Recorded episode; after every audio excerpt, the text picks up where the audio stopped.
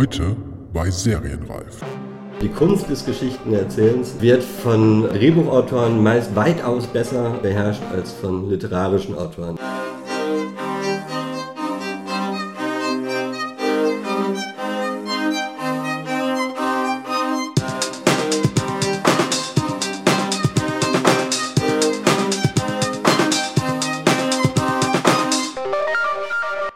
Willkommen bei Serienreif, dem Podcast zum deutschen Serienjahr. Mein Name ist Jens Meyer. Das Jahr neigt sich dem Ende entgegen und damit auch das deutsche Serienjahr 2018. Deswegen wird es bald wieder Zeit, ein Fazit zu ziehen und noch einmal auf die Produktion und die Entwicklungen des deutschen Serienmarktes zurückzublicken. Deswegen möchte ich auch alle Serienreif-Hörerinnen und Hörer dazu aufrufen, mir eure Highlights für dieses Jahr mitzuteilen. Ich hatte vor einiger Zeit ja auch schon mal bei Twitter dazu aufgerufen. Zur Orientierung vielleicht hier mal ein paar Serien, die dieses Jahr in Deutschland produziert wurden. Pastewka ist Anfang des Jahres bei Amazon mit der achten Staffel gestartet, Jerks lief auf Maxdome und Pro7 mit der zweiten Staffel, Bad Banks lief erfolgreich im ZDF. You Are Wanted wurde ebenfalls fortgesetzt und zwar auf Amazon. Dort gibt es auch die neue Serie Beat zu sehen. Vier Blocks bekam eine zweite Staffel auf TNT-Serie. Funk hat neue Serien wie Druck und Clicknapped im Angebot und auch Wishlist wurde dort mit einer zweiten Staffel fortgesetzt. Auf ZDF Neo war Parfum zu sehen und auch die Comedy-Serien tanken alles super. Sky setzte das Boot fort und Netflix hat gerade mit Dogs of Berlin die zweite deutsche Produktion mit ins Programm aufgenommen. TNT-Serie hat zudem Hackerville gestartet und der Schwestersender TNT Comedy hat mit Artus Gesetz die erste Eigenproduktion produziert, die zuerst auf Magenta TV, dem Streaming-Portal der Telekom, zu sehen war. Und auch dort hat man mit Deutsch Lelonde eine Eigenproduktion im Angebot. Das ZDF wiederum hat vor einigen Monaten mit Die Protokollantin ebenfalls eine ungewöhnliche Miniserie produziert. Außerdem konnte man dort die Fortsetzung Kudam 59 anschauen. Und nicht zu vergessen natürlich Deutschland 86, das in diesem Herbst bei Amazon Premiere gefeiert hat. Auch RTL hat eine ganze Reihe von Serien gestartet, darunter Back is Back oder St. Mike. Und in der ARD war die Highland und die vierte Staffel von Weißensee zu sehen. Ja, das waren, glaube ich, immer noch nicht alle deutschen Serien, die 2018 ausgestrahlt wurden, aber ich glaube, dass, es gibt schon mal einen beachtlichen Überblick über die Situation auf dem hiesigen Markt. Mich würde interessieren, was waren eure High- und Lowlights? Wovon wurdet ihr überrascht oder enttäuscht? Worauf freut ihr euch im nächsten Jahr und was muss sich dringend in der deutschen Serienlandschaft ändern?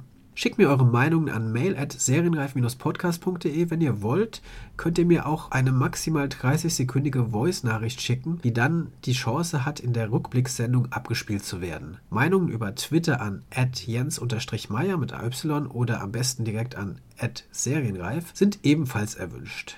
Alles, was mich bis zum 19.12.2018 erreicht, kann potenziell berücksichtigt werden. Also, kurz überlegen und los. So, das musste ich noch dringend loswerden. Nun aber zur aktuellen Folge und meinen Gästen Marco Klingspon und Markus Meyer. Sie sind die Initiatoren des E-Book-Verlags Snackable Books, der in Zukunft Seriengeschichten von Drehbuchautoren veröffentlichen will, die von Sendern und Auftraggebern nicht realisiert worden sind. Es ist ein Konzept, das bislang weltweit einzigartig zu sein scheint, vielleicht ja auch deswegen, weil hierzulande Originalität für die Sender lange Zeit nicht unbedingt zum Hauptkriterium für die Serienproduktion gehört zu haben scheinen. Aber auch jetzt, wo mehr Serienstoffe gesucht werden und mehr produziert wird als jemals zuvor, bleibt sicher viel Gutes auf der Strecke und ist damit ein potenzieller Kandidat für Snackable Books. Die beiden erzählen ausführlich, welche Idee hinter ihrer Verlagsidee steckt. Ich lasse sie also jetzt direkt am besten selbst zu Wort kommen und melde mich anschließend noch einmal mit ein paar Anmerkungen zurück. Herzlich willkommen, Marco Klingspon und Markus Meyer, hier im Serienreif Podcast. Zwei besondere Gäste, weil es ausnahmsweise keine Autoren, das stimmt eigentlich nicht, ne? weil äh, zumindest, Marco, du bist, bist Autor, ne? Ja. Äh, Drehbuchautor. Ich bin Drehbuchautor. Also, also so ganz abweichen äh, tut es gar nicht vom, vom ursprünglichen Thema, nur dieses Mal gibt es einen anderen Anlass. Also ihr seid eben nicht als, als Drehbuchautoren hier, sondern als Verleger, weil ihr einen neuen Verlag gestartet habt, der heißt Snackable Books, richtig genau. ausgesprochen, alles sicher gesagt. Ein E-Book-Verlag und der... Ähm, ja, der macht was ganz Besonderes, nämlich ihr wollt Serien veröffentlichen als E-Books. Ähm, ich führe das gar nicht erstmal weiter aus, sondern lasst euch erstmal erstmal mhm. sprechen, was die Idee hinter Snackable Books ist, weil ich glaube, ihr könnt es am besten erklären. Ich erkläre erstmal, was es nicht ist, ähm, weil das ist ein häufiges Missverständnis. Äh, wir veröffentlichen keine Drehbücher. sondern ähm, es geht um literarische Prosa als Serie. Also es ist jetzt niemand gezwungen, Drehbücher zu lesen. Es ist jetzt ähm, keine Nerd-Geschichte, sondern wir wollen wirklich äh, unterhalten mit unseren Serien und ähm, ja, die Idee zu Snackable Books, sie kam eigentlich so aus dem geänderten äh, Leseverhalten. Wir haben uns äh, auch Studien angeschaut. Ähm, wer liest überhaupt noch Bücher? Ähm, wer liest sie nicht mehr? Warum lesen die, die sie nicht mehr lesen, nicht mehr? Und ähm, ja, es war sehr lustig. Äh, wir haben uns ähm, so allerlei ähm, Statistiken angeschaut und äh, für uns kam sehr überraschend, also die Leute aus dem Literaturbusiness, äh, denen ich drüber gesprochen habe, für die waren das alte Hüte, aber der Hauptkonsumentenschicht von Büchern ist um die 60. Also von gedruckten Büchern. Momentan äh, haben die Verlage noch keinen äh, Rückgang insgesamt, aber bei den jüngeren Lesern, und jüngere Leser würde jetzt entsprechend heißen unter 60 oder unter 50, die gehen äh, dem Literaturmarkt äh, so langsam verloren. Was aber nicht heißt, dass sie äh, keine Unterhaltungsmedien äh, mehr konsumieren. Wenn man dann halt zum Beispiel mal schaut, was die Streamingdienste machen, da gehen die Zahlen, ähm, die explodieren, die gehen rauf. Und ähm, ich glaube, das hat nicht nur was mit dem Bewegtbild zu tun ähm, sondern das hat auch was äh, mit dem Inhalt zu tun und ähm, wie man, ähm, in welcher Form und in welcher Länge man Inhalte ähm, aufnimmt. Ähm, ich habe da beispielsweise mal, wir haben hier hinten so einen Garten, äh, da treffen sich Nachbarn äh, im Sommer zum Grillen, zum äh, Buhlspielen. Ähm, die mit Kindern sind natürlich mehr dort als die ohne Kinder. Und da habe ich mich mal mit einer Mutter unterhalten. Ging so langsam mal auf 6 Uhr zu, die Kleine sollte ins Bett. Und dann meinte sie so, ach, gleich haue ich mich mal, gleich haue ich mich äh, aufs Sofa und äh, dann Netflix. Ich so, ähm, ja, weißt schon, was du guckst? Wusste sie noch nicht so ganz genau. Und dann habe ich ihr einen Film vorgeschlagen. Dann meinte sie, Film, vergiss es. Ähm, wenn die Kleine im Bett ist, ähm, 120 Minuten ähm, bleibe ich definitiv nicht wach, äh, zumindest meistens nicht. Ich schaue mir eine, Serie, äh, eine Serienepisode an, von welcher Serie weiß ich noch nicht. Mehr ist dann äh, einfach nicht drin. Und das ist halt, glaube ich, so ein, Konsum, so ein Konsumverhalten, ähm, das für viele zutrifft. Also nicht nur für meine Nachbarin mit der Tochter, sondern ähm, im Grunde für äh, die meisten Menschen, ich sag mal ab Mitte, Ende 20 äh, bis äh, 50 plus, die halt in, äh, ja, die halt diesen Spagat zwischen Familie und Beruf machen und äh, sich dann halt die Zeit, um, ähm, um zu entspannen, um Unterhalt zu, Unterhaltung zu konsumieren, abknapsen. Und äh, da ist es natürlich super, wenn man halt A on Demand, wie jetzt zum Beispiel bei den Streaming-Diensten, äh, sich was anschauen kann von einer begrenzten Länge, wo man dann aber auch immer wieder gut einsteigen kann, weil das ist in der Literatur ja auch so. Ähm, ja, häufig so, dass Leute sagen, ah, ich habe keine Zeit für einen Roman und dann kommt dann häufig so die Idee oder so der Vorschlag hier, ich habe hier einen tollen Kurzgeschichtenband, den habe ich neulich mal gelesen. Das ist es aber auch nicht. Ähm, du fängst ja bei jeder äh, Kurzgeschichte von vorne an. Du musst dich immer wieder neu in eine Welt reindenken. Und ich denke, das ist, macht auch die Faszination von Serien aus, dass sich das dort eben nicht muss. Wobei, ähm, da würde ich jetzt auch Reihen einschließen. Also jetzt halt nicht nur horizontal erzählte Serien, sondern ähm, jede Reihe, sei es jetzt Sherlock Holmes, äh, Tatort oder äh, was auch immer, meistens sind Reihen ja Krimi-Reihen. Ähm, da weiß ich von Anfang an, äh, wer mich erwartet, ähm, habe ungefähr eine Vorstellung von dem. Ich muss mich da nicht äh, jedes, jedes Mal neu reindenken. Also ich bin, ich brauche so ein, zwei Minuten, dann bin ich dann aber schon drin in der Welt. Während wenn ich jetzt zum Beispiel eine Kurzgeschichte schaue, äh, bis ich da drin bin, ist sie dann auch schon wieder fast vorbei. Ähm, ja, und die, die, die Idee war halt, ähm, dass ähm, also auf dieses, diese, dieses geänderte Nutz, äh, Nutzungsverhalten halt auch ähm, einen Verlag ähm, zu gründen, der dem auch literarisch Rechnung trägt. Also da halt Inhalte anzubieten, die, äh, die hochwertig sind, die spannend sind, die aber ähm, häppchenweise oder snackableweise äh, konsumiert werden können, sodass ich halt sage, ich kaufe mir jetzt hier eine ähm, äh, Episode eines Snackables habe ich dann so, sagen wir mal, 100 Netto-Buchseiten etwa. Ähm, das schaffe ich noch vom Einschlafen. Oder vielleicht an zwei Tagen. Aber dann habe ich dann, ähm, dann habe ich was fertig. Dann habe ich eine ganze ähm, Episode gelesen. Und dann kann ich noch eine zweite lesen, wenn ich Lust habe. Also ich kann auch Binge-Reading machen. Keine Ahnung, wenn ich zum Beispiel krank, krank im Bett liege, äh, Grippe habe ähm, dann, und die entsprechende Zeit, da kann ich mir dann auch sieben, acht äh, am Stück äh, reinziehen, ganz wie ich Bock habe. Aber ähm, also der Fakt ist halt, du hast, ähm, du hast am Ende eine, eine, ein ganzes Werk gelesen, also eine, eine ganze Episode. Also selbst wenn es horizontal erzählt ist, ähm, hast du halt doch was Abgeschlossenes und kannst dann halt ähm, entscheiden, ob du jetzt das nächste auch äh, lesen willst oder nicht. Wenn es dir halt nicht gefällt, dann, dann liest du es halt nicht. Aber Jetzt rede ich hier die ganze Zeit schon am Stück. Das ist ähm, super. Bringst halt ja gut auf den Punkt.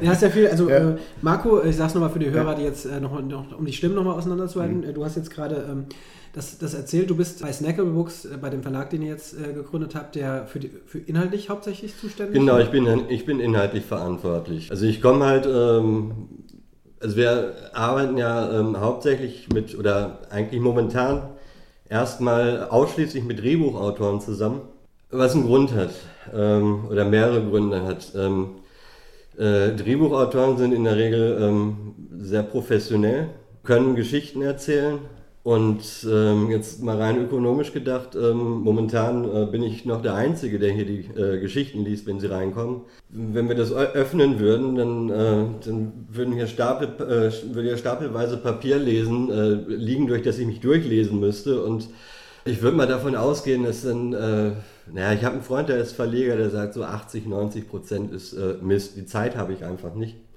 das alles zu lesen. Und ähm, deshalb der Gedanke, ähm, wir arbeiten mit Drehbuchautoren zusammen. Bin selbst auch Drehbuchautor. Ich habe viel ähm, Entwicklungen gemacht für äh, die verschiedensten ähm, Produktionsfirmen und Sender. Und ähm, ja, habe dabei festgestellt, dass äh, auch Projekte, wo halt anfangs äh, gesagt wird, ähm, alles super und internationale Co-Produktionen, Hollywood und hast du nicht gesehen, ähm, die verlaufen dann doch auch häufiger mal im Sand. Also wenn man jetzt mal so, eine, äh, so einen Call nimmt, so eine Ausschreibung von einem Sender beispielsweise, nehmen wir mal einfach, sagen wir mal, Sat 1 äh, sagt, wir haben ja einen neuen Sendeplatz oder wir wollen was von dem Sendeplatz schmeißen, wir wollen ja was Neues haben, dann äh, verbreiten die das Manche Produktionsfirmen werden angespro äh, direkt angesprochen, äh, andere kriegen es anders mit. Manchmal gibt es da halt auch einfach so einen Aufruf im Internet an, an alle. Äh, meisten, meistens richten sich die auf, äh, diese Aufrufe direkt an Produktionsfirmen, manchmal auch direkt an Autoren, das ist aber eher seltener. Und äh, für mich als Autor auch nicht so attraktiv, weil wenn ich das ähm, alleine als äh, ein Mannunternehmen einreiche, hat mir ja niemand was dafür bezahlt. Also ähm, von daher ist es für einen Drehbuchautor natürlich immer interessanter, äh, wenn eine Produktionsfirma da ist und sagt, ähm, äh, ich kaufe dir im Vorfeld schon die Rechte ab, ähm, äh, zahl dir äh, für deine Arbeit ähm, Summe X und äh, wenn es dann halt ähm, zum Superauftrag äh, kommt und äh, die internationalen Firmen, Firmen alle mit einsteigen und, ähm, äh, und so weiter, dann äh, verrechnen wir das dann mit deiner Gage. So äh, so wird es ja üblicherweise gemacht. Ähm, das ist schöner für Autoren, weil sie haben dann äh, ihre Arbeit schon bezahlt ähm, und äh, auch ähm, für eine Dauer, die es ihnen erlaubt, äh, schon einen relativ hohen Entwicklungsstand zu erreichen. Also viele Konzepte, die dort abgegeben werden, jetzt bei Sat 1, ähm, jetzt in unserem Fall, die sind halt so weit entwickelt, dass du halt ähm, gleich morgen äh, anfangen könntest, die Bücher zu schreiben. Also die Plots stehen, die Figuren stehen. Ähm, und äh, bei, diesen, äh, bei diesen Calls oder Ausschreibungen, da, da kommen ja, 80, 90, äh, je nachdem wie attraktiv das ist, manchmal über, über 100 Stoffe zusammen.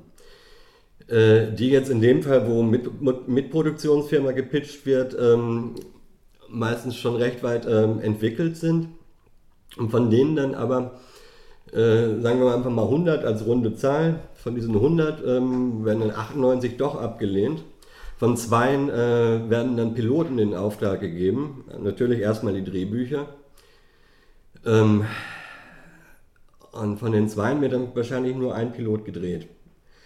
Ähm, und ob der dann auf Sendung geht, ähm, ist auch ungewiss. Das heißt, äh, es werden ähm, laufend Stoffe produziert ähm, ähm, von sehr guten Autoren, ähm, die dann aber in irgendwelchen äh, Schubladen vergammeln. Weil es ist halt auch nicht so, dass jetzt, sagen wir mal, die Produktionsfirma, ich denke mir einfach mal einen Namen aus, äh, aus äh, Quatschmatsch, ähm, wenn Quatschmatsch äh, jetzt halt ähm, bei einem Autor ein Konzept äh, ähm, einkauft äh, mit der Idee, äh, wir pitchen das jetzt für, dieses, für diesen Sat1-Sendeplatz.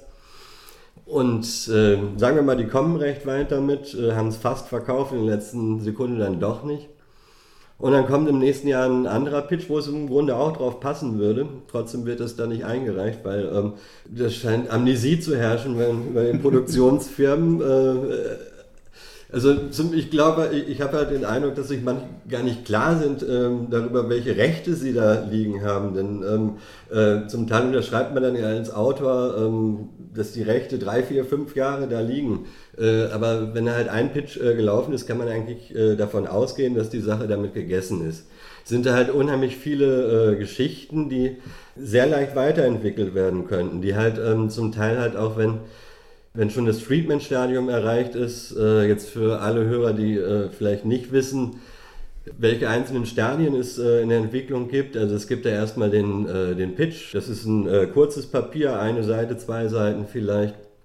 Grund äh, dessen man dann Interesse generiert oder auch nicht. Wenn man eins generiert, dann ähm, wird dieser Pitch weiter ausgeführt. Ähm, wenn dann zu einem Exposé, wenn, das, äh, wenn, man darüber, wenn man sich darüber auch noch einigt, dann, dann wird in der Regel ein, äh, ein Treatment geschrieben. Und äh, ein Treatment ist, äh, ist ja im Grunde schon, äh, also ist die Vorstufe eines Drehbuchs und äh, in einem Treatment ist ein Stoff ja schon so weit aufgelöst, dass, dass die Szenen da sind, die Handlung ist da komplett, der, der komplette Handlungsbogen.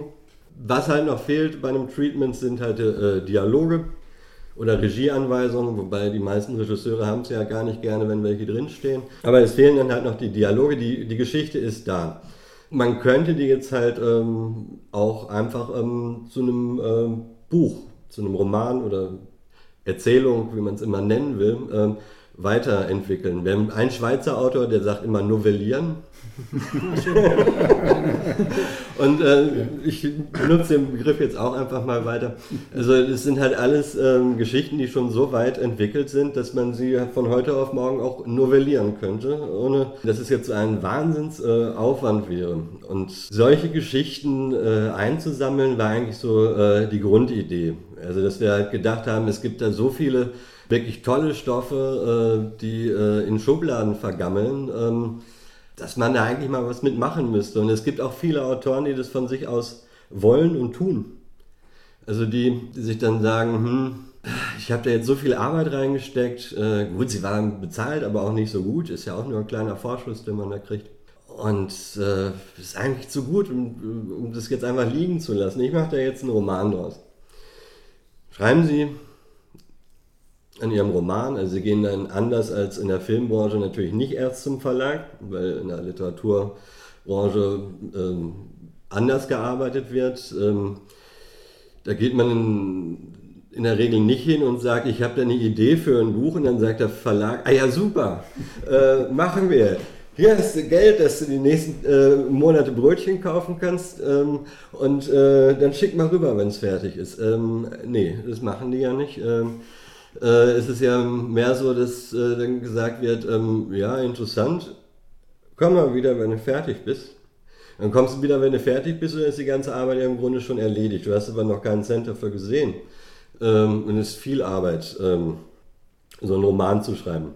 Oder jetzt halt, äh, oder, oder Serienepisoden, wie in, wie in unserem Fall ähm, ist schon ein ganzes Stück Arbeit. Und jetzt halt äh, mit der Aussicht, äh, das wird jetzt entweder veröffentlicht oder nicht. Das ist die er erste Hürde bei vielen Kollegen. Ähm, die tendieren dann häufig mal zu nicht. Diejenigen, die nicht zu nicht tendieren und es dann tatsächlich fertig schreiben, die haben dann da ihr Werk, sind gefeierter Autor, äh, bekannt aus Film und Fernsehen, aber das kennt sie ja niemand. Also man kennt halt den, ähm, den Regisseur, die Hauptdarsteller, aber ähm, die Literaturbranche äh, geht ja sehr stiefmütterlich mit uns Drehbuchautoren und wenn man dann halt im, im, auf dem, im, so, so einen Klappentext äh, liest, da stehen so ganz tolle biografische äh, Details dann drin, wie ähm, äh, äh, die Autorin ist in äh, Mülheim an der Ruhr geboren, ähm, hat ähm, einen aserbaidschanischen Vater und ähm, eine deutsche Mutter, deren Eltern vertrieben wurden ähm, äh, ist mit einem Literaturpreis äh, ausgezeichnet und schreibt Drehbücher. Ähm, ja, gut, äh, weites Feld, schreibt Drehbücher. Ähm, äh, ich finde es nie, nicht so äh, informativ. Ähm, äh, erstmal ist mir das egal, ob sie einen aserbaidschanischen Vater hat und äh, ob ihre Mutter vertrieben wurde oder nicht. Ich will, gar, äh, ich will sie gar nicht heiraten, sondern ich will das Buch ähm, lesen, ähm, was mir da angeboten wird. Und für mich, als äh, für mich als Leser wäre viel interessanter, für wen hat sie denn da jetzt geschrieben? Da wäre es für mich interessanter ähm, zu lesen, die hat äh, für Polizeiruf gute Zeiten, schlechte Zeiten, Dahorm ist Dahorm oder ähm, was auch immer geschrieben. Äh, da kann ich halt äh, viel mehr dran ablesen als an und schreibt Drehbücher. Ähm, aber so ist halt dieser Liter Literaturbetrieb. Es geht halt häufig, äh, es geht ja meistens darum, äh, Autoren als Persönlichkeit aufzubauen. Womit wir jetzt halt äh, bei der nächsten Hürde wären, Wobei ich muss jetzt noch mal ein ganz kleines Stück zurückspringen. Also jetzt unser Autor hat das Buch fertig, ähm, geht dann wieder zum Verlag. Ähm, er ist ja, obwohl er da ähm, äh, schon Millionen Leser oder Zuschauer begeistert hat, Konsumenten, ähm, Interessierte, ähm, ist er niemand, weil es kennt kein Mensch äh, seinen Namen und entsprechend wird er bei den Verlagen auch behandelt. Man, man guckt halt, äh, kann man ähm, wie, wie, kann, wie, kann man, äh, wie kann man das Ganze verwerten? Und da ist halt dieses Prinzip, dass der, dass der Autor aufgebaut wird. Das ist halt auch was, was für äh, Drehbuchautoren äh, schwierig ist, wenn sie jetzt halt ähm, sagen, wir novellieren, äh, jetzt noch im Zweitgeschäft. Sagen wir mal, ähm, es hat jetzt ein großer Verlag ähm, äh, das Buch tatsächlich genommen, genommen wobei da, zu dem Thema komme ich gleich nochmal sagen wir mal, ist halt ein kleiner Verlag, dieses äh, Buch. Ähm, äh, Kleinverleger äh, hat sich überzeugen lassen, bringt das jetzt raus. Um das Teil zu bewerben, ähm, äh, muss der Autor eine Lesetournee machen. Das äh, für, ähm, für Drehbuchautoren häufig äh, schwierig zu bewerkstelligen, weil die haben ja noch, die haben ja ein wirkliches Tagwerk, die haben Abgabefristen und äh, wenn da halt eine Anfrage reinkommt, dann äh, muss es meistens gestern äh, ähm, fertig sein. Äh, für die ist es halt äh, rein zeitlich schwierig, ähm, äh, da so einen längeren Slot zu finden, um da wie eine, äh, ja, wie eine Kellerband aus der Provinz äh, ihre äh, erste CD oder, äh, zu promoten. Weil nichts anderes ist es ja. Also wirst dann halt ähm, durch die Lande geschickt. Äh, für viele Autoren ist, oder literarische Autoren ist es Haupteinnahmequelle, wie ich erfahren habe. Also weil die Buchverkäufe sind dann gar nicht so hoch, dass sich das lohnt. Wenn die lesen, lohnt sich das äh, viel mehr, aber es ist halt, ja, ehrlich gesagt, ich wollte es nicht machen. Ähm, ähm, aber es ist halt ein anderes Geschäft als, ähm, als, als Drehbücher zu schreiben. Da kommt es auf die, äh, die Stories an. Im Literaturbetrieb, äh, ich will jetzt niemandem zu nahe treten, ähm, und es gibt ganz tolle Bücher. Du sitzt hier vor einer äh, Bücherwand, äh, die habe ich alle gekauft und viele gerne gelesen. Es ist nicht so, dass ich prinzipiell was gegen Bücher hätte, nur ähm, äh, werden halt ähm, äh, viele Bücher ähm, über, über den Autor verkauft und nicht über den Inhalt. Und ähm, ehrlich gesagt, das merkt man in Büchern auch häufig an.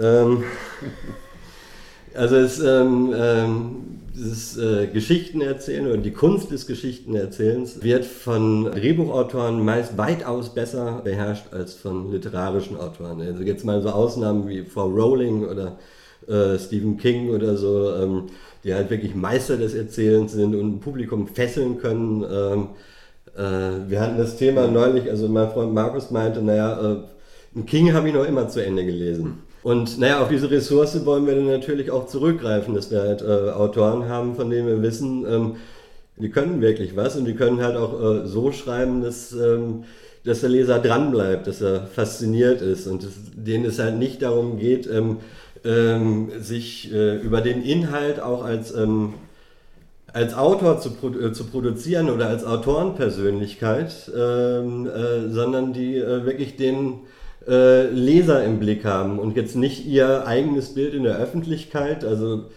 so äh, ja, ich setze mich mal auf dieses Thema drauf. Das, ähm, da kann man dann im Feuilleton schön drüber schnacken. Ähm, äh, das ist ja eine, ein Gedanke, der einem Drehbuchautor sehr fern liegt, weil es redet ja keiner mit ihm.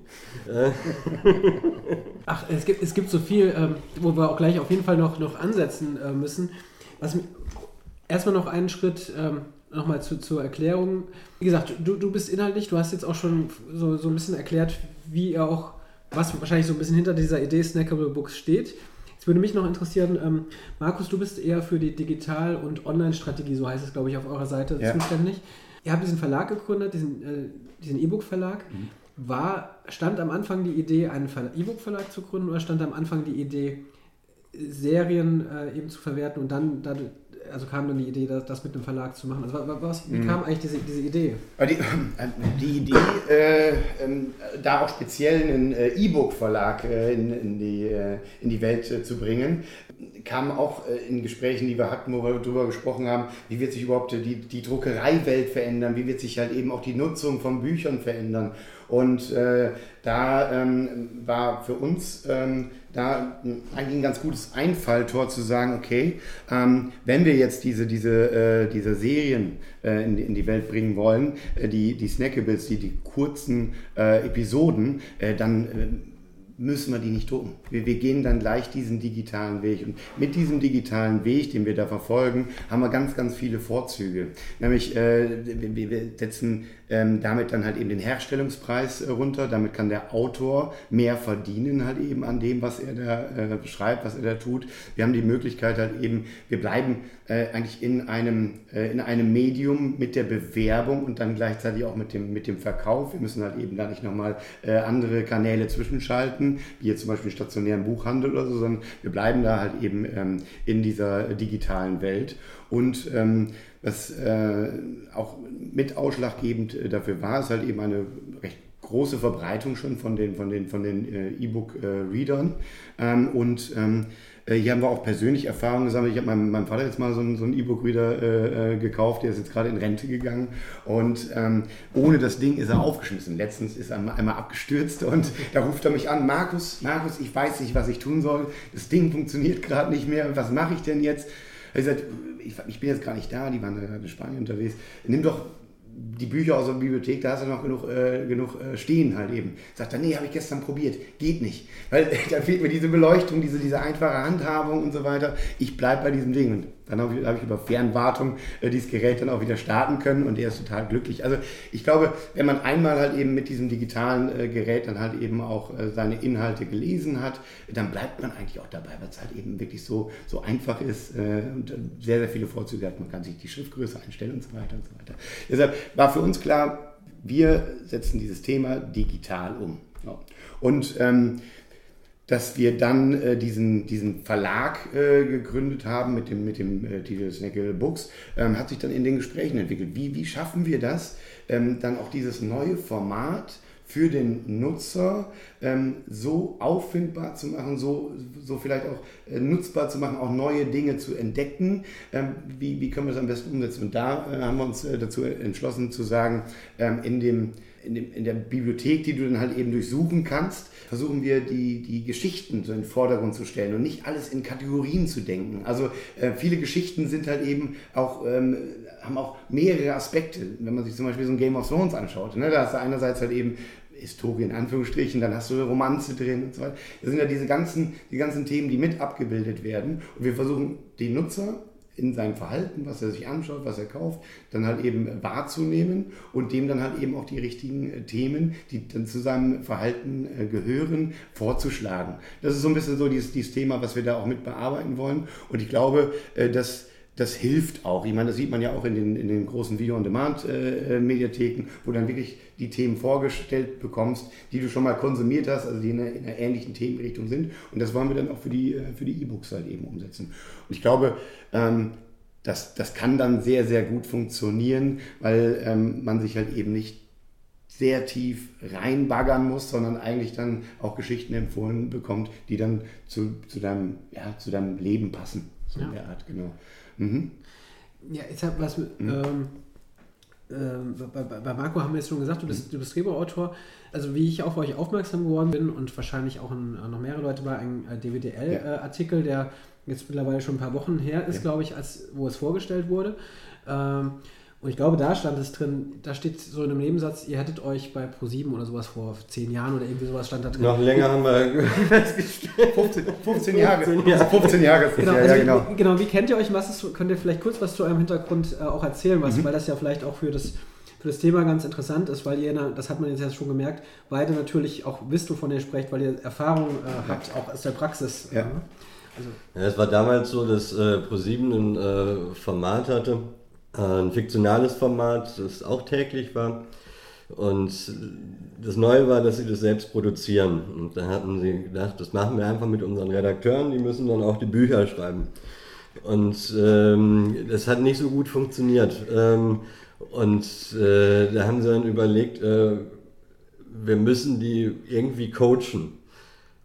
Und äh, so bin ich dann dazu gekommen, haben sie mich als Drehbuchautor angesprochen und dann bin ich dann als Story Coach ähm, dazu gekommen und äh, da waren unheimlich viele Redakteure und ähm, ja, und ich merkte halt, dass, ähm, also viele hatten gar keinen Bock äh, auf dieses Plotten.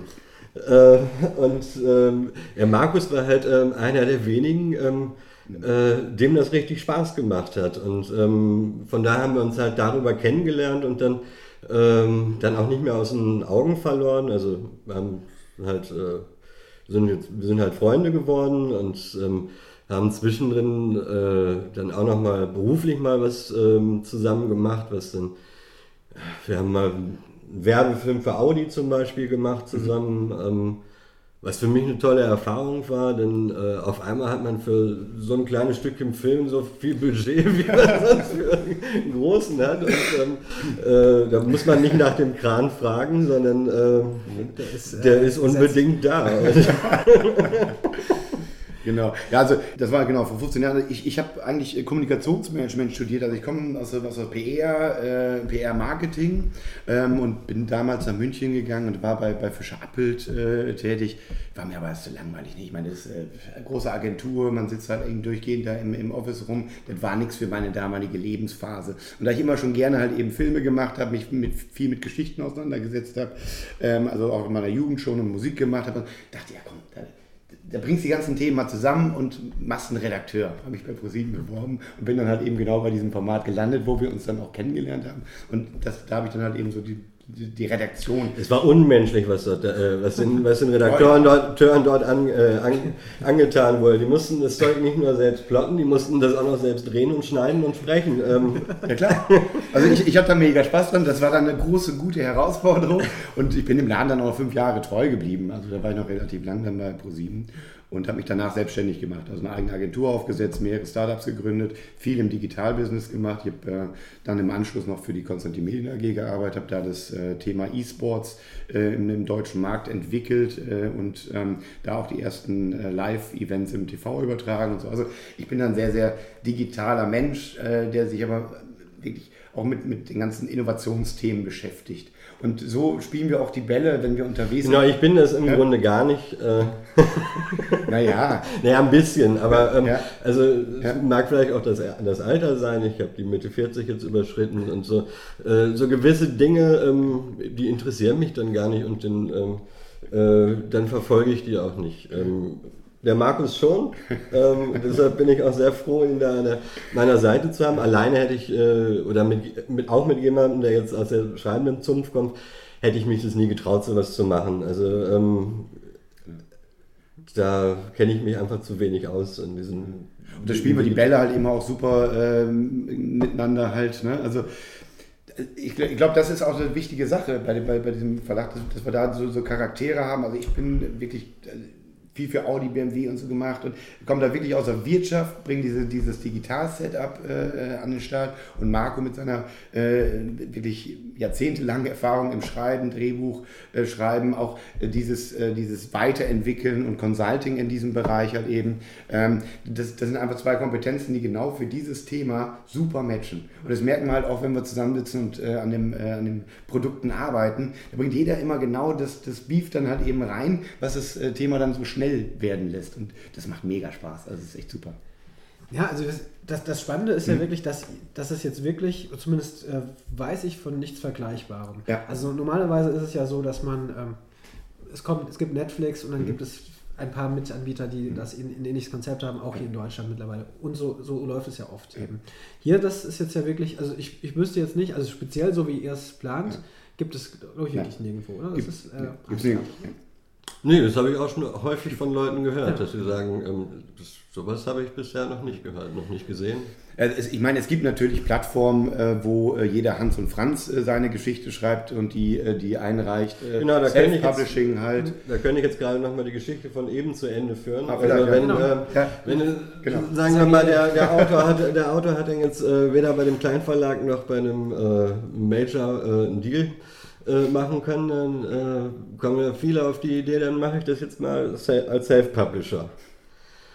Es ist ungefähr so, als würde man sein Buch äh, auf ein Förderband legen und es fährt dann so hoch und dann, wenn es oben ist, fällt es runter und dann fällt es auf einen riesen, riesigen Berg Bücher.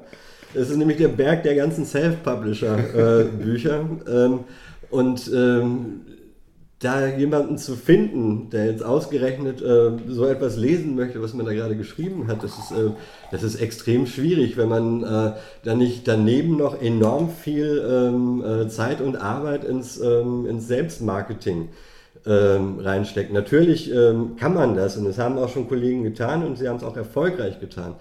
Äh, nur ist das dann auch wieder ein Voll äh, Fulltime-Job. Da muss dann halt äh, ständig in Blogs unterwegs sein, eine eigene Website noch, äh, noch basteln und die Leser pflegen und äh, streicheln und mit ihnen sprechen und so weiter. Und ähm, unsere Idee war halt, ähm, dass dass wir Autoren versammeln und äh, die, äh, die, eine, äh, die eine Eigenschaft teilen, nämlich dass sie von Haus aus eigentlich Drehbuch, Drehbuchautoren sind, äh, was mit sich bringt, dass sie alle einen äh, gewissen Stand an Professionalität auch mitbringen. Und ähm, dann halt dem, ein, dem einzelnen Autor auch das Gefühl zu geben, da jetzt nicht auf so, einem, äh, nicht auf so eine Halde geworfen zu werden, sondern da in einem Umfeld, in einer Reihe zu stehen ähm, mit Kollegen, ähm, die, äh, ja, wo dann halt der Leser, ähm, die den Leser nicht enttäuschen werden. Wahrscheinlich nicht enttäuschen werden. Oder zumindest nicht so groß. Also es gibt natürlich immer verschiedene Geschmäcker, aber die halt ähm, vom Standard her da schon einen etwas höheren von vornherein erfüllen können. Es ist, ist ein Handwerk. Ne? Also ich meine, und wenn, wenn du das Handwerk beherrschst, äh, dann, äh, dann wäre es wirklich auch vertane Zeit, die äh, 60 Prozent sind es nämlich dann, die du in, in, in Eigenmarketing oder in, in, das, in das Marketing von deinem, von deinem Produkt stecken musst. 60 Prozent deiner Nettozeit, die du arbeitest. So. Und das ist, ja, das ist ja eine verschenkte Zeit, wenn er die 60 Prozent für etwas äh, einsetzt, wo er gar nicht äh, ausgebildet ist, wo gar nicht seine Profession liegt. Der soll doch die 60 Prozent noch schreiben zusätzlich. Und dann kommen ja noch mehr Geschichten raus. Wir kümmern uns halt eben darum, dass die Geschichten auffindbar sind, dass das Marketing passt, dass der ähm, jeweilige äh, Autor und die Geschichte das Spotlight bekommen, was sie verdienen. Und wir sind halt eben äh, mit, mit Snackable Books sind wir dann auch eine Plattform, wo man dieses Qualitätsversprechen was wir geben, auch echt einlöst für den Leser und dann auch natürlich rückwirkend dann für den Autor. Ne, er ist, er ist in, in, in, einer Reihe äh, von, von Kollegen, die alle dieses Handwerk verstehen. Und das wollen wir nach vorne bringen, weil dieses Thema Self-Publishing, haben sich auch viele draufgeschmissen, das ist aber ein allerlei, was da passiert. Das sind wirklich allerlei, also wo du, wo du keine klare Ausrichtung hast. Und die Ausrichtung haben wir, glaube ich, gefunden. Und wie du schon gesagt hast, gibt es weltweit noch nicht. Also wir haben wirklich, ich habe auch ganz, ganz viele Kollegen angezackt, guck doch nochmal im nordamerikanischen Markt, da muss es sowas geben. Gibt es nicht. Und ähm, das bestärkt uns auch irgendwie ein Stück weit darin, ähm, dieses Thema jetzt auch mit, mit Hochdruck noch weiter voranzutreiben. Als wir die Webseite gelauncht haben und dann auch diesen DWDL-Artikel hatten, kamen sehr, sehr viele Autoren auf uns zu und wir wollen jetzt mit uns gemeinsam halt eben an diesem, an diesem Qualitätsprodukt arbeiten. Das ist super, das macht total Freude, das macht total Spaß, weil wir da äh, an alle Parteien echt was zurückgeben können. Ich denke gerade, ähm, Jahre oder Jahrzehnte lang war natürlich hier ähm, in Deutschland auch, äh, solange vor allen Dingen die öffentlich-rechtlichen und die, die großen Privaten ähm, am Start waren, war es, glaube ich, wahrscheinlich noch, noch viel häufiger so, oder man hörte zumindest oft von, von Autoren auch so, dass natürlich Ideen entwickelt wurden, die nicht ähm, mhm. genommen wurden, weil sie zu spitz waren eben ja. auch. Ne? Jetzt ist es ja so, dass sich eben seit ein paar Jahren natürlich äh, noch ein paar Mitbewerber äh, entwickelt haben, sei es mhm. Netflix, sei es äh, Pay-TV-Sender Sky mhm. und so weiter. Ähm, äh, das heißt, auch da haben jetzt Autoren auf einmal doch auch Chancen, vielleicht auf einmal auch mit einer, mit einer Fantasy-Geschichte oder einem anderen Genre-Ding mhm. äh, zu, zu kommen. Denkt ihr, es sind vor allen Dingen die Autoren, die, die quasi vorher äh, Dinge entwickelt haben, die zu euch kommen? Oder meint ihr, es ist jetzt äh, vielleicht, weil noch eh sowieso noch viel mehr entwickelt wird, die jetzt, dass sie, mhm. dass sie zu euch kommen? Also wer, wer meldet sich? Ihr habt gesagt, es mhm. melden sich ganz viele bei ja. euch jetzt, äh, die, die mit den Stoffen kommen. Also jetzt in der Natur der Sache liegt, äh, ja, dass es ähm, dass die meisten Autoren nicht Anfang 20 sind, ähm, sondern eher über 40. Ähm, ganz alleine aus, äh, aus, aus, dem Fakt resultierend, ähm, dass sie natürlich äh, mehr in der Schublade liegen haben als äh, jemand, der ähm, Anfang 20 und, äh, ist und, und, am Anfang seiner Karriere steht. Wobei es auch ein paar Jüngere gibt, aber ich würde mal sagen, das Gros ist so ab 43. Mhm. Da sind halt auch sehr viele Kollegen dabei, ähm, die, ähm, die Entwicklung im Serienmarkt in Amerika äh, damals auch schon illegal ähm, äh, verfolgt haben äh, übers Internet, als es noch, hier noch nicht möglich war, äh, diese Inhalte angeboten zu bekommen. Und die dann auch damals schon, äh, wir sprechen hier von einem Zeitraum von etwa zehn Jahren, äh, vor zehn Jahren da ganz vorne mit dabei sein wollten. Auch Konzepte zum Teil dann halt oder häufig dann auf eigene Kappe entwickelt haben damit aber nicht, äh, nicht vorwärts kam, weil ähm, in Deutschland äh, ja scheinbar der Zeitpunkt damals noch nicht da war, ähm, ähm, dass sowas eine Chance hat, dann auch produziert und ausgestrahlt zu werden. Und ähm, es sind ganz viele solche Kollegen, die, die zu, zu uns kommen. Ähm, ich glaube, gerade dieses, dieses Thema, dass man äh, jetzt ähm, auch äh, Stoffe ähm, auf den, auf den VOD-Plattformen hat, die sehr, sehr spitz sind hilft uns auch ungemein. Weil ähm, viele Stoffe, die dann äh, nicht produziert werden, und wir haben ja vorhin äh, von Marco gehört, halt eben, wie viele Stoffe das sein können, wenn ein Sendeslot äh, ähm, äh, aus, ausgerufen wird, äh, die sind dann entweder zu spitz, sind zu teuer in der Produktion, sind vielleicht ähm, ähm einfach taugen die dann dem, dem Redakteur nicht, weil die, äh, die, die, Geschichte halt eben zu, zu, zu extrem erzählt ist. Also, aber diese Geschichten, die von den, von den äh, guten Handwerkern, von den Drehbuchautoren äh, so geplotet wurden, die finden bei uns den Platz. Weil wir, wir sind gerne sogar noch nischiger als alles andere, weil wir für diese Geschichten halt eben den Platz einfach einräumen können. Wir können sagen, okay, diese nischige Geschichte, diese totale Special Interest Geschichte, die uns auch total kickt, ja, äh, die würde im deutschen TV oder im europäischen TV niemals laufen aufgrund der, der, der, Themen, die ich vorhin angesprochen habe. Aber wir geben dem mal eine Plattform und wir, wir können dann halt eben äh, ähm, da dann auch eine ganz, ganz klar abgegrenzte Zielgruppe damit erreichen.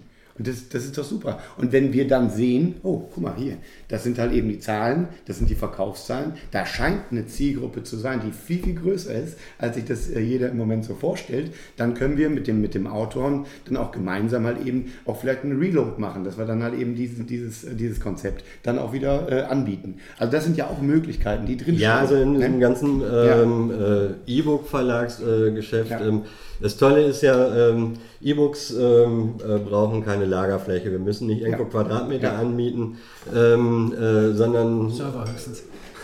Ja, im Grunde, also so, das, ich habe es mal ausgerechnet, das äh, aktuelle Programm des Ulstein Verlages äh, würde auf einen etwas größeren USB-Stick passen. Okay. ähm, äh, von daher ähm, entstehen uns da, äh, da ja keinerlei äh, Lagerkosten. Und ähm, mhm. jetzt sagen wir mal, ähm, da ist jetzt ein Titel, ähm, ich nehme jetzt einfach mal wahllos ein Genre, Medical. Der läuft jetzt nicht so, aber es laufen insgesamt Medicals auch nicht so gut. Äh, in zwei Jahren startet ähm, äh, in Belgien eine neue äh, Medical-Reihe, die kommt, kommt, unheimlich gut an und die Leute wollen auf einmal wieder Medicals. Dann können wir das natürlich äh, jederzeit wieder aus dem Keller holen ähm, oder, oder, nach, oder auf unserer Website ganz nach vorne stellen. Ja. Ähm, und, den, äh, und den Titel, auch wenn er fünf oder zehn Jahre alt ist, dann, ähm, dann wieder prominent bewerben. Das ist was, was ähm, äh, die klassischen Literaturverlage nicht können. Ähm, weil, es, ähm, weil sich das einfach nicht rechnen würde. Die können dann nicht ähm, äh, 5000 äh, Exemplare über zehn Jahre äh, irgendwo lagern, nur äh, mit der vagen Hoffnung, ähm, dass dieser Autor oder das, was er schreibt, ähm, vielleicht irgendwann doch wieder in Mode kommt wir, wir reden jetzt zu einem Zeitpunkt, wo noch, wo ihr noch nicht, also die Seite und so ist, ist, äh, ist erreichbar und mhm. einsehbar. Ihr hattet auch schon Aufrufe, diverse eben, mhm. und den, so wie es, wie es für mich anhört, ähm, sehr gut nachgekommen wurde. Also es haben sich viele Autoren. Hey, wir waren auch schon im Radio. Wir waren auch schon im Radio. Ja, in einer Literatursendung ähm, auf äh, 1 Live im WDR. Genau, äh, stimmt, hast du, hast du am, am. Telefon auch schon erzählt. Äh, das heißt, ihr, ihr, habt schon auf jeden Fall eine gute Präsenz nach außen und ich nehme an, Autoren ähm, hier in Deutschland ja eh, eh nochmal ein spezielles Thema, ähm, haben sehr die Ohren gespitzt und hören sowas immer und äh, kamen mhm. dann auf euch zu. Das heißt, äh, für mich hört es sich an, als hättet ihr viele, ähm, mhm. viel, äh, viel, viele Rückfragen oder Anfragen bekommen. Ich weiß nicht, inwieweit, wie gesagt, ich gehe jetzt mal davon aus, dass wenn wir veröffentlichen, ähm, schon ihr, ihr, sogar schon gestartet seid. Trotzdem weiß ich nicht, inwieweit ihr jetzt schon konkret über euer Programm sprechen wollt. Aber wie mhm. sind eure Planungen zum Start? Also ob ihr jetzt Namen schon nennt oder Bücher, sei, sei euch äh, überlassen. Aber ja, wir haben da eventuell einen Titel, dessen Namen äh, ich jetzt auch gar nicht nennen darf, ja. ähm, mit dem wir sehr gerne starten würden. Da hat ein, nämlich ein Kollege ein Buch ähm, über einen Drehbuchautoren in äh, Berlin Mitte verfasst und ähm, hat ähm, diesen ganzen Prozess äh, des Schreibens, des Produktionsfirma-Findens und wenn man dann endlich eine hat, äh, wie es dann mit den Sendern weitergeht und ähm, wie Gespräche mit Producern, Produzenten und noch schlimmer Dramaturgen aussehen. Ähm, hat es äh, sehr schön äh, durchexerziert ähm, anhand äh, eines äh, Beispiels. Ähm, wie weit er sich da selbst reingeschrieben hat, weiß ich nicht, lassen wir auch mal offen. Dieses Buch ist halt ähm, ja ein Zeitgeistroman über, äh, über Berlin, über, ähm, über äh, das Dasein als Künstler. Ähm, einerseits dann, äh, wenn man so will, ähm, so eine Art Enthüllungsroman über, ähm, über die TV- äh, und Filmbranche. Also man kann halt sehr schön sehen, wie es es ist etwas zugespitzt, also wie es im schlimmsten Fall läuft in der Branche. Branche. Äh, wenn, das, äh, wenn er einen Fall geschildert hätte, wo alles gut läuft, wäre es natürlich auch kein Buch geworden. Das wäre langweilig. Äh, ja, aber äh, das ist halt die zweite Lesart. Äh, dritte Lesart ähm, ähm, äh, wäre halt in, die eines Entwicklungsromans. Ähm, also jemand, der in diese Branche reinkommt, zwar schon so ein paar Sachen gemacht hat, aber jetzt zum ersten Mal äh, prominent ähm, gefeatured werden soll. Ähm, ähm, und äh, seine Erfahrungen und ähm, er kennt halt die ganzen Codes noch nicht ähm, und äh, muss halt erstmal lernen, ähm, äh, was das heißt, wenn ein Producer sagt, ich finde das total super, was du gemacht hast.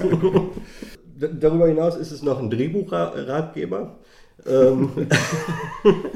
mit, ähm, ähm, ja, wo halt äh, die, die Aktstruktur erklärt wird und ähm, äh, zum Teil werden ein paar Branchenbegriffe auch noch äh, erklärt. Für uns noch eine Herausforderung. Wir wissen noch nicht so ganz genau, wie wir das mit den Fußnoten dann in dem E-Book regeln können.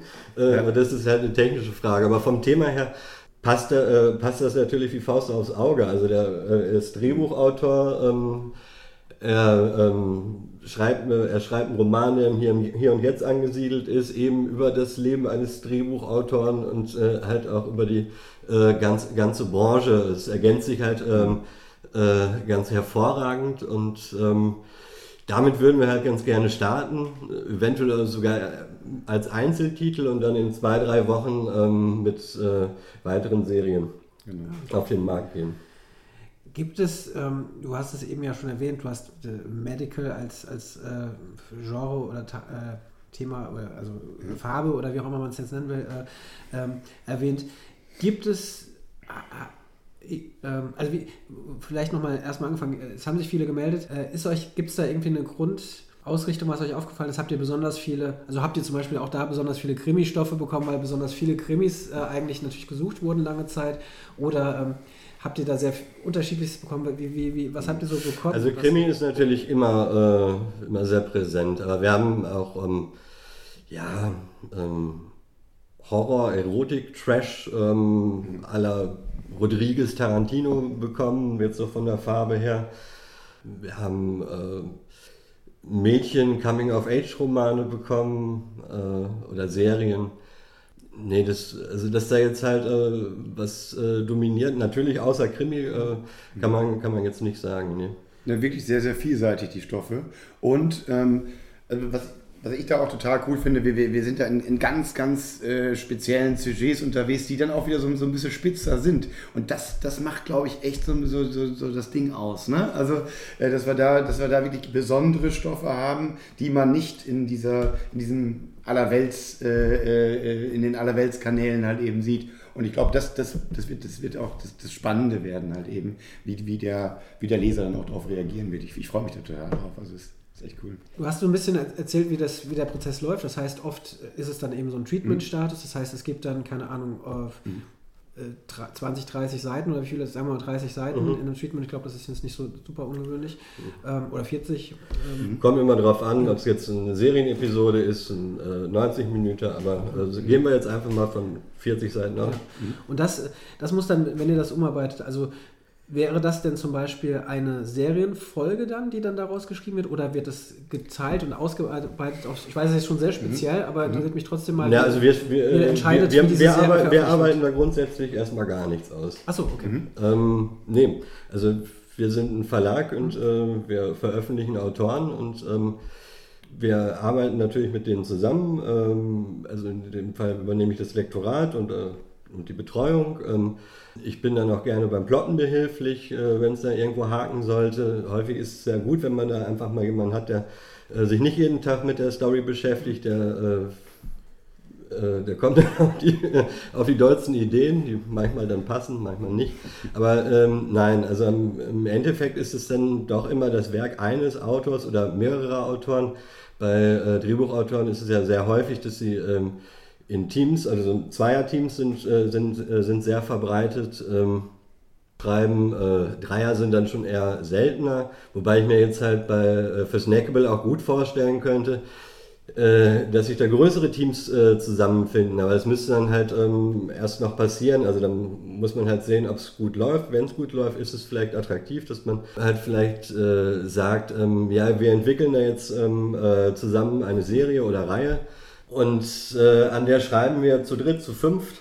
Und ähm, da liefern wir dann halt immer wieder auch um, äh, schnell eine neue Folge nach. Also das geht dann natürlich, wenn man im Team ist, äh, besser als wenn man äh, Einzelkämpfer ist. Und äh, so kann sich das dann vielleicht auch für alle lohnen und vielleicht für alle auch ein großer Spaß, das zu machen. Mhm. Ähm, weil sich in dem Fall ja nicht ähm, ähm, mit einer Redaktion äh, auseinandersetzen müssen, sondern untereinander äh, als Autoren äh, auseinandersetzen müssen und es sich gegenseitig recht machen und nicht so einer übergeordneten Instanz. Also ich wäre, äh, ich fände es spannend zu schauen, äh, ob das funktioniert und was denn dabei rauskommt. Ähm, es ist auf jeden Fall äh, von uns gewollt, dass ja. sowas passiert. Ähm, ob das jetzt tatsächlich passiert, werden wir sehen. Mhm.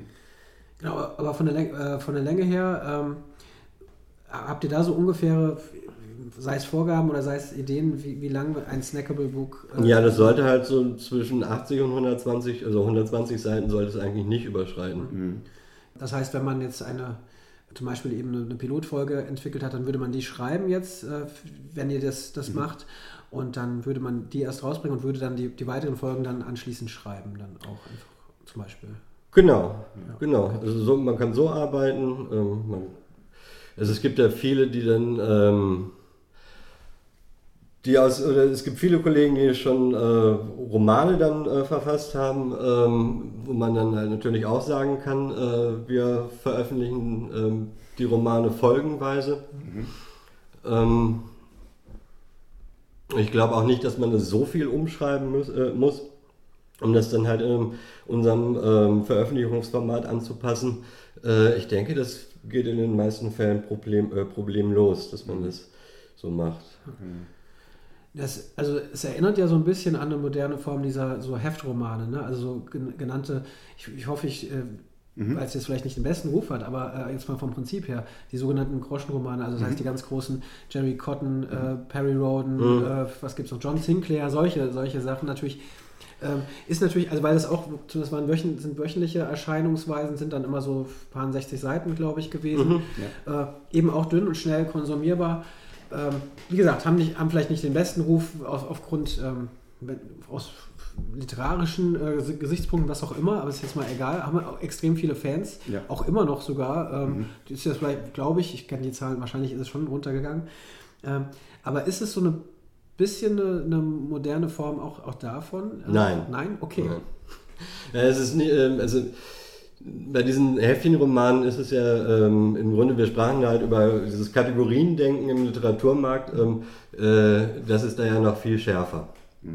Ähm, äh, da muss ein Stoff ähm, äh, wirklich ganz starren ähm, Gesichtspunkten genügen, ähm, damit er dann veröffentlicht wird und da ähm, in dieses Genre äh, Horror oder Thriller oder was auch immer äh, passt. Das ist bei uns ähm, gar nicht so. Also äh, Im Gegenteil, wir wollen halt ähm, das, was äh, diese, diese Freiheit, die sich ähm, äh, die amerikanischen Serien genommen haben, schon vor, vor ein paar Jahren, ähm, die wollen wir halt in die Literatur zurückholen. Sie haben ja von der äh, Erzählweise viel ähm, von der Literatur übernommen, also jetzt halt das. Äh, da jetzt äh, nicht mehr diese lineare Zeit gibt, äh, zum Beispiel. Es werden, es werden Träume erzählt und ähm, das sind ja alles so, so Stilmittel, die man vorher äh, eigentlich aus der Literatur kannte und auf einmal äh, werden die von, ähm, von Serienautoren fürs, äh, fürs Fernsehen oder für Streamingdienste benutzt. Das ist sehr aufregend ähm, und es sind sehr tolle erzählerische Mittel und ähm, das wollen wir bei uns natürlich auch haben.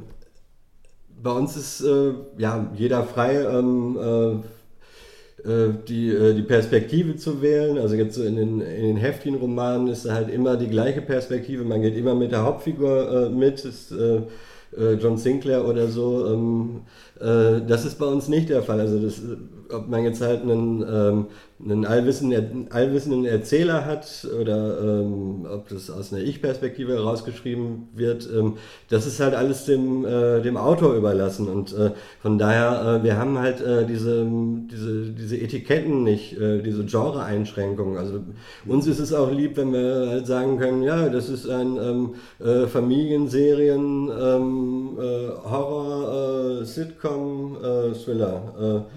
Äh, äh, wie zum Beispiel äh, Santa Clarita Diet, da würde es, glaube ich, drauf passen, dieses Etikett, was ich gerade ähm, äh, äh, was ich da, was ich da gerade äh, verwendet habe. Das ist ja ein, sehr schönes Beispiel. Also auf der einen Seite ist es eine Familienserie, dann ist es eine Sitcom, dann ist es ein, äh, ein Horror, ein Zombie-Film. Und ich habe hier mit meiner Frau äh, gesessen, wir haben, glaube ich, zweimal geschaut, äh, bei- äh, die erste Staffel und äh, ich habe aber vorher noch nie mit ihr Zombie-Filme geguckt, ich habe sie nicht interessiert, aber jetzt halt äh, über diesen Mix ähm, ähm, äh, sind wir da halt zusammengekommen. Und ähm, dieser Mix ist bei uns sehr gefragt und auch gewollt, äh, kein Muss, aber ähm, das beantwortet vielleicht deine Frage, ob wir eine Fortsetzung von diesen äh, Heftchen-Romanen sind, die sind wir definitiv nicht. Okay. Also ihr, momentan, da das ja, da ihr noch vor dem richtigen Start steht, also vor dem Launch der, der, oder der Veröffentlichung der ersten Serienreihe oder Serie oder Reihe, seid, ist, seid ihr sehr im Fokus äh, für die Autoren natürlich, die ähm, jetzt auf euch zukommen und euch eben Stoffe anbieten. Wenn das dann erstmal gestartet ist, müsst ihr, habt ihr natürlich auch die Leser äh, besonders im Sinn. Also ihr müsst ja dann an eine Zielgruppe rankommen. Also erstens habt ihr vor Augen, also könnt ihr euch vorstellen, du hast ja schon gesagt, dann mittlerweile ist es total weit verbreitet. E-Reader, ähm, andere mhm. haben Tablets, die mhm. darüber lesen. Also äh, auch über Smartphones wird ja. sowas auch gelesen. Also im Grunde hat jeder ein Lesegerät. Genau, genau. Ja. also so, sofern er irgendeine halbwegs moderne ähm, flache Sache irgendwo rumstehen hat oder in der Hosentasche hat. Ja. Ähm, trotzdem, hab, habt ihr eine Idee? Ich, äh, gibt es oder gibt es da Zahlen oder interessiert euch das? Wen man da vielleicht vor allen Dingen erreicht? Oder äh, ist das so dann auch unterschiedlich von, von Veröffentlichung zu Veröffentlichung? Oder ähm, also wie wollt ihr jetzt erstmal vorgehen? Ihr müsst ja jetzt an Leser dann auch, auch kommen, so, ne? Dann ja, also äh, da ist es so, dass wir äh, uns äh, anschauen, was ist das für ein Stoff, wir, wir schätzen den dann ein, was es für eine Zielgruppe halt eben sein könnte, die man damit erreicht. Und dann geht es halt eben los, dass wir da wirklich ins Marketing gehen, dann gehen wir ins Online-Marketing, schauen uns die Zahlen an, wie konvertiert halt eben die Werbemaßnahme, stellen die nochmal eine andere Werbemaßnahme gegenüber, schauen uns die Zielgruppe an. Und das sind ja alles Möglichkeiten, die wir in dem digitalen Universum haben. Und das ist halt eben auch etwas, was, was ich dann halt eben äh, da im, im Lied äh, umsetze, dass ich halt eben mit einer, mit einer ganz klaren äh, Marketingstrategie jeden einzelnen, äh, jede einzelne Serie einmal durchteste und mir anschaue halt eben, wo kommt die am besten an und dann werden wir die Budgets natürlich dann äh, hauptsächlich dann in diese Zielgruppe geben. Ähm, und äh, was wir drumherum machen, ist halt, dass wir äh, dann auch durchgehend Blog, äh, Blog schreiben über die, über die Serien, über die Autoren, dass wir schauen halt eben, dass wir relevanten Content passend zu den einzelnen Serien dann auch auf den sozialen Kanälen verbreiten. Also da haben wir schon eine, eine Rundum-Strategie, aber ähm, da ist wirklich ähm, für uns dann auch erstmal das Wichtige, testen, Feedback abholen, äh, dann den Conversion Funnel genau analysieren und da gehen wir wirklich sehr, sehr tief rein und das ist etwas, äh, was wir da den Autoren dann auch geben können, diese Expertise, äh, dass, dass der nicht alleine irgendwie sein Marketing machen muss, sondern wir geben diese komplette Expertise da rein äh, und äh, schauen uns halt eben an, dass wir äh, da ähm, die, die relevanten Zielgruppen auch wirklich gut targeten und treffen können. Ja, spannend. Also ich, mhm. Äh, ich denke mal, äh, ich habe jetzt auch schon ein paar Jahre, ähm, mittlerweile fast schon Jahrzehnte, mhm. auch mit, mit Autoren immer wieder gesprochen und erzählt und es, mittlerweile sind sie viele ein bisschen besser ähm, gestimmt, weil da es eben viele Möglichkeiten gibt und eure ist jetzt vielleicht auch sogar eine Möglichkeit für sie noch. Ähm, lange Zeit war, war, war die Stimmung oft so ein bisschen betrübt, äh, was, was ihr, ihr mhm. Dasein angeht. Jetzt ähm, gab es so, äh, Autoren, die euch so, so ein Angebot ist ja super. Eben gerade man hat vielleicht ja schon Arbeit gemacht mhm. und hat es irgendwie in der sogenannten in der, oder viel beschriebenen Schublade liegen. Sind sie euch um die Arme gefallen, in die Arme gefallen, die Autoren, und gesagt, endlich äh, und danke? Wie, wie, oder wie, also mich würde einfach nur interessieren, wie waren, die, wie, wie waren mhm. jetzt so die, die, wirklich konkrete Rückmeldungen mhm. von den Autoren für die Idee? Also ich meine, es ist ja eigentlich ein äh, sehr, sehr professioneller Rahmen, in dem wir da sind. Also fällt man sich nicht um die Arme, sondern man bespricht eigentlich, ähm, wie, äh, wie, wie das Projekt von uns gesehen wird, wie wir äh, da auch die Möglichkeiten sehen, das bei uns im Programm stattfinden zu lassen. Und dann tritt man in den Dialog. Natürlich lacht man auch mal miteinander, aber es ist jetzt nicht so, dass irgendwie himmelhoch jauchzend alle äh, mega happy sind, äh, dass wir das jetzt machen, sondern man versucht halt eben da, das möglichst Beste dann auch für den Leser dann äh, zu bearbeiten, so zu, zu, bearbeiten, dass es halt eben äh, diesem, diesem Format und, und, und, unsere Idee dann halt eben auch äh, dann zuträglich ist. Also ja, aber das also wir Feedback war schon gut, aber jetzt ich habe zum Beispiel mit zwei Autoren ja. Äh, gesprochen, äh, ja, die waren sehr begeistert. Ähm, äh, so die Leute, die so ein bisschen Horror- und Trash-Movie-mäßig unterwegs sind, mag das ein Begriff sein. Es gab da mal ähm, eine Reihe, ähm, na, B-Movie? Mhm. B-Movie. Ja, Moment, wie hieß sie denn noch? B-Movie, war doch richtig. War das, war das jetzt B-Movie? Äh, das war, ähm,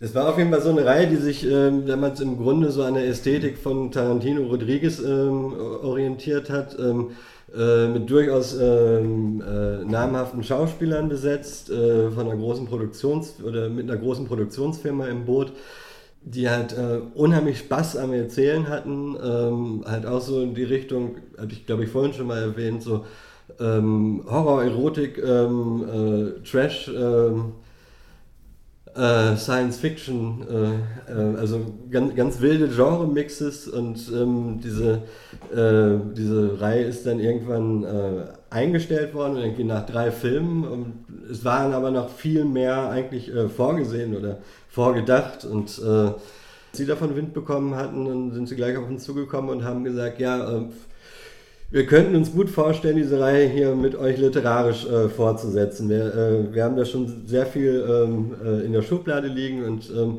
äh, wir haben immer mal überlegt, das mit einem Verlag zusammen zu machen, sind aber nie wirklich mit einem zusammengekommen, äh, aber das würde doch passen. Da habe ich auch sofort gesagt, ja, natürlich, das würde passen und da lagen wir uns dann in den Armen und haben äh, zehn Bier getrunken und ähm, ja, man kann, ja. kann, man dann ruhig äh, mal feiern. Dann, das kann man dann äh, mal feiern, ja.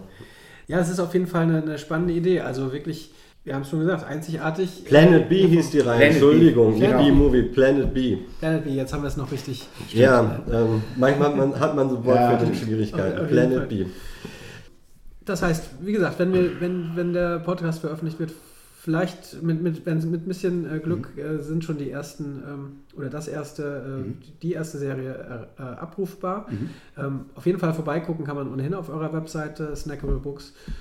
Und ähm, ich nehme an, auch das ist eine rein äh, technische Frage, die ich nicht, nicht so genau weiß. Das wird dann äh, auch so über, über App Stores und so weiter verkauft oder hat man einen eigenen? Ähm genau, also wir, wir haben bei, uns auf der, äh, auf der Webseite natürlich unseren, äh, unseren eigenen Shop, äh, werden aber ähm, die, die Inhalte auch in ungefähr 100 äh, andere Shops distribuieren. Somit hast du dann wirklich eine, eine Präsenz in jedem relevanten E-Book-Store mit, mit deinem Inhalt. Und diese Verbreitung äh, kriegt auch kein einzelner, Einzel, also kein Einzelkämpfer wirklich hin. Und das ist, glaube ich, auch echt ein, ein, ein cooles Ding, äh, womit du gleich eine schöne, schöne Reichweite hinbekommst. Ne?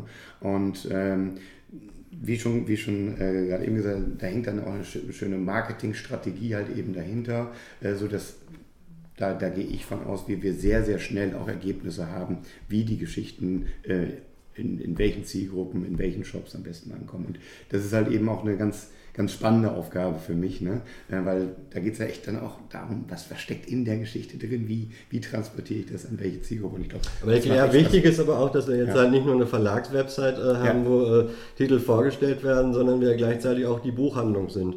Ja. Ähm, äh, das heißt, äh, äh, wenn jemand Snackables gut gefallen haben, meinetwegen eine Snackable-Reihe, dann liegt hoffentlich der Gedanke nahe, äh, mal bei uns reinzuschauen und sich über äh, Neuerscheinungen zu informieren und sie dann halt auch um, ja, direkt ähm, äh, bei uns zu kaufen oder sich halt auch neue Titel von uns empfehlen zu lassen.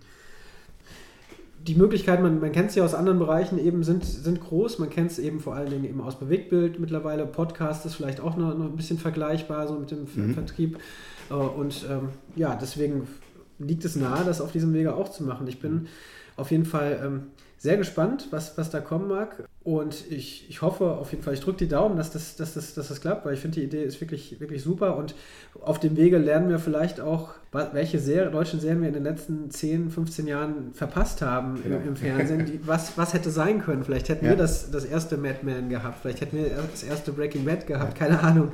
Ist ein bisschen rumgesponnen, aber mhm. ähm, ja, das, das, das, wird man vielleicht auch sehen. Mhm. Äh, so oder so ähm, scheint es auf jeden Fall eine, eine, ähm, eine bunte bunte Mischung zu sein, die, die, die neugierig macht. Ja, wir, wir gucken einfach mal, wir gucken jetzt äh, dann in euren äh, Store mal rein, was ihr habt und lassen uns mal ja, verzaubern. Nein, wir gucken einfach mal, was da ist und, und, schauen mal rein. Äh, vielen Dank auf jeden Fall, dass ihr, dass ihr die Zeit ge genommen habt, euch heute und mich hier ein bisschen eingeladen habt und das ein bisschen erklärt habt. Eine Sache will ich vielleicht noch klären, weil jetzt, ähm, wir hatten es schon angesprochen, ihr, grundsätzlich nehmt ihr ähm, Autoren äh, seid ihr wahrscheinlich interessiert an, an Stoffen, aber es gibt eine, also eben gewisse Hürden, du hast es schon gesprochen.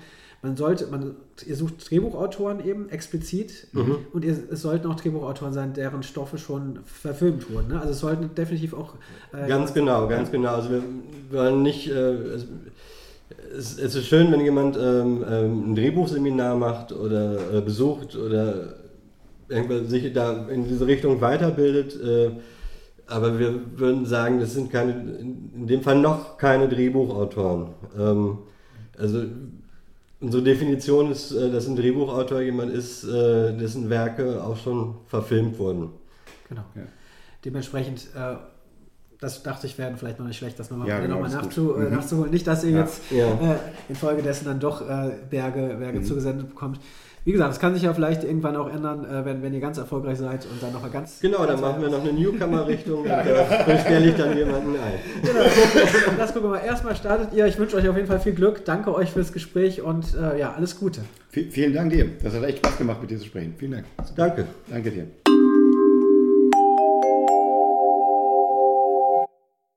Vielen Dank an Marco Klingsporn und Markus Meyer von Snackable Books. Wie ich nun erfahren habe, planen sie den Start für ihre E-Books mittlerweile Anfang 2019. Ein paar Wochen muss man sich also noch gedulden, aber wenn es soweit ist, weise ich auf der Serienreif Facebook-Seite oder auf Twitter unter @serienreif noch einmal darauf hin. Ganz schnell zum Ende noch einmal die Formalien für Feedback jeglicher Art. Schreibt sehr gerne an mail@serienreif-podcast.de oder eben via Twitter oder Facebook. Ich würde mich auch sehr über neue Bewertungen auf iTunes freuen, wenn euch der Podcast gefällt und wer gewährleisten will, dass es auf jeden Fall weitergeht, dem empfehle ich den Support mit einem kleinen monatlichen Beitrag zwischen 1 und 5 Euro auf Steady. Denn ich würde das Format auch sehr gerne 2019 noch weiterführen und ausbauen. Ich bin da auch weiterhin auf der Suche nach Kooperationspartnern, also gerne melden, wenn es da Interesse oder Ideen gibt. Dieses Jahr kommt noch die Rückblicksfolge, aber ich kann schon mal verkünden, dass es im Januar erstmal weitergeht mit Serienreif. Es gibt also keine lange Winterpause. Schreibt gerne, wie euch der Podcast gefällt oder was ihr euch für 2019 wünscht.